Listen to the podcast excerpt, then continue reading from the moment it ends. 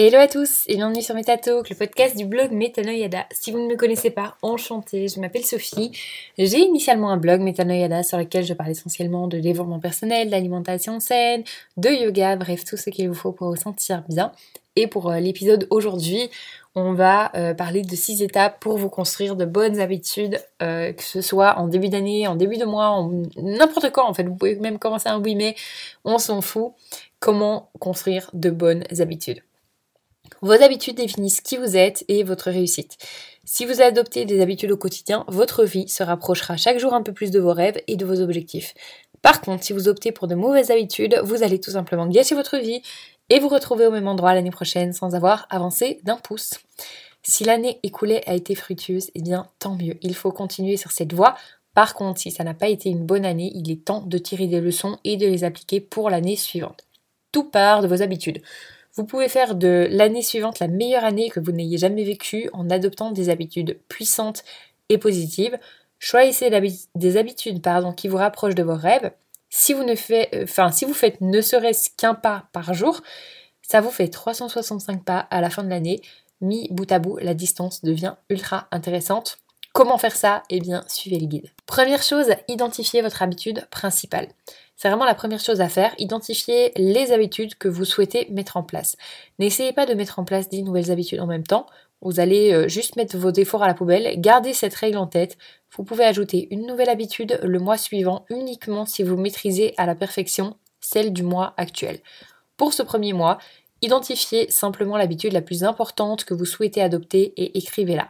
Le fait d'écrire, c'est une sensation de signer votre engagement d'une certaine manière et ça a un effet très importante dans l'inconscient. Choisissez une habitude que vous êtes en mesure d'appliquer chaque jour et à laquelle vous serez dédié totalement. Quand je parle de moi, ça ne veut pas nécessairement dire le 1er janvier, ni le lundi ou le 1er de chaque mois. Hein.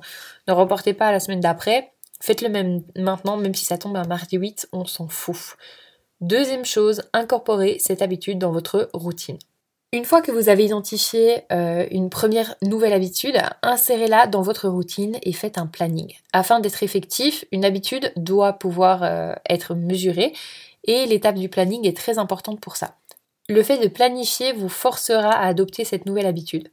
Par exemple, si vous avez pour but d'écrire un livre, combien de temps souhaitez-vous consacrer à l'écriture au quotidien? À quelle heure souhaitez-vous intégrer votre routine écriture? Vous pouvez décider par exemple d'écrire 30 minutes par jour le matin au réveil à 7 heures par exemple, ce sera un peu comme un rendez-vous que vous ne pouvez pas louer, louper, et aucun risque euh, de surfaire ou de reporter car vous êtes engagé à le faire à 7 heures. C'est vraiment votre rendez-vous quotidien.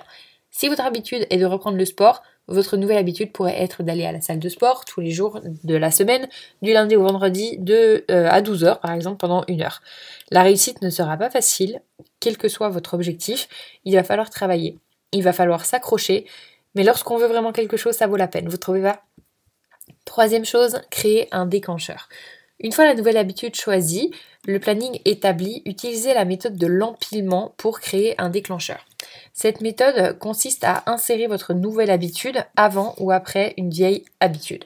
Votre ancienne habitude sera alors votre déclencheur pour votre nouvelle habitude.